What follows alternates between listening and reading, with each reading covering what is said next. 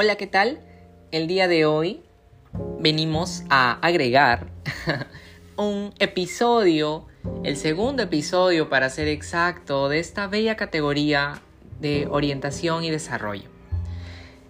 Vamos a hablar acerca de un tema muy interesante que es la autoestima y la importancia de la misma en el desarrollo de nuestras vidas. Quiero iniciar lanzando algunas preguntas sueltas y que espero tengan resonancia en ustedes y brevemente traten de responderlas en su cabeza. ¿Qué tanto te quieres?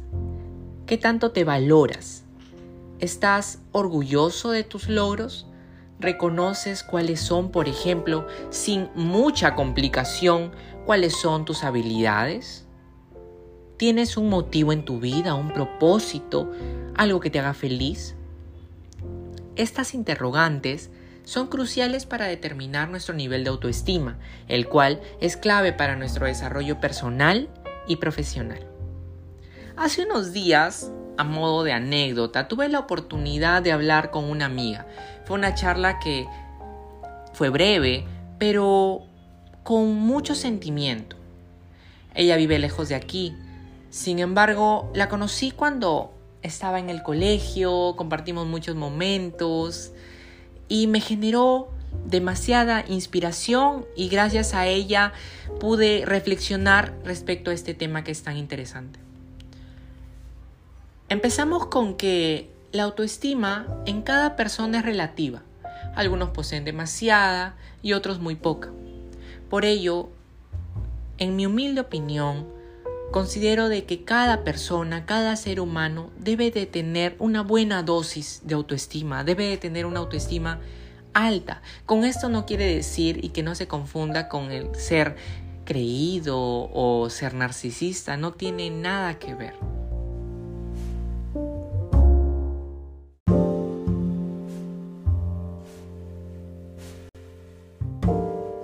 Ahora, la autoestima está estrechamente ligada a la personalidad. Generalmente, una gran personalidad va acompañada de un nivel de autoestima alto, el cual pues trae grandes ventajas a la hora de destacar, pero ¿eso quiere decir que eres creído o narcisista?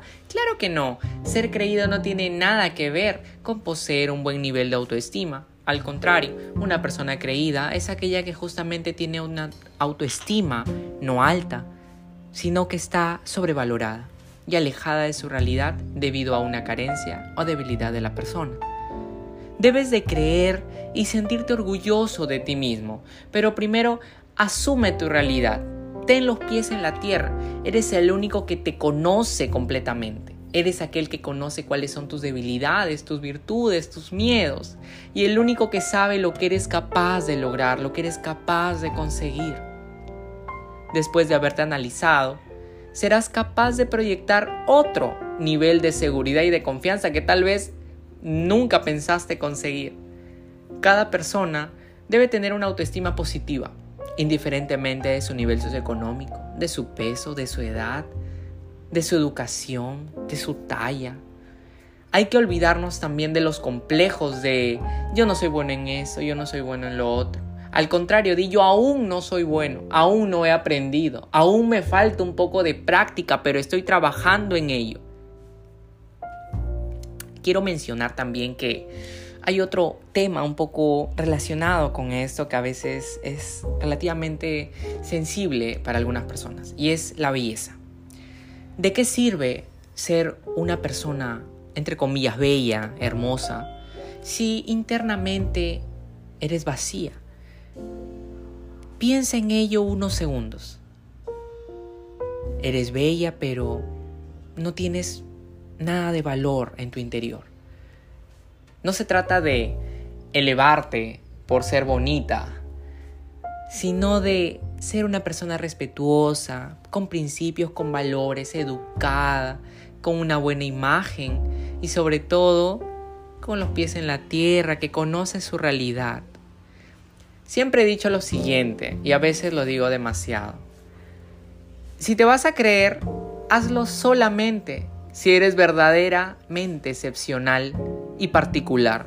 De lo contrario, recuerda que la soberbia, uno, es peligrosa y dos, que siempre hay alguien que es mucho más que uno, que te hará, que te tirará de, de las escaleras y te darás cuenta de una manera tal vez no ideal que te estabas creyendo en vano.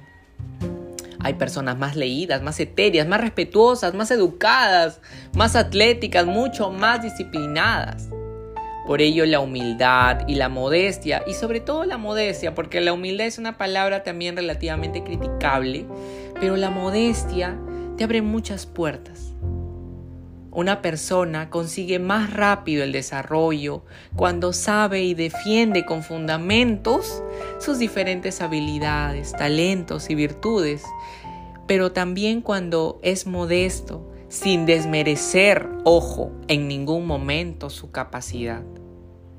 Espero que hayan podido disfrutar de esta nota disculpando los sonidos aquí de estos animalitos, de mi loro que se encuentra al costado aquí en, mi hombro y de algunos vecinos que cuentan con algunas mascotas un poquito em, bullangueras, por así decirlo, pero que a pesar de todo reflejan la realidad de, esta, de este breve podcast y reflejan em, que somos tal cual, sin tanta sin tanto perfeccionismo y sin tanta tanto adorno.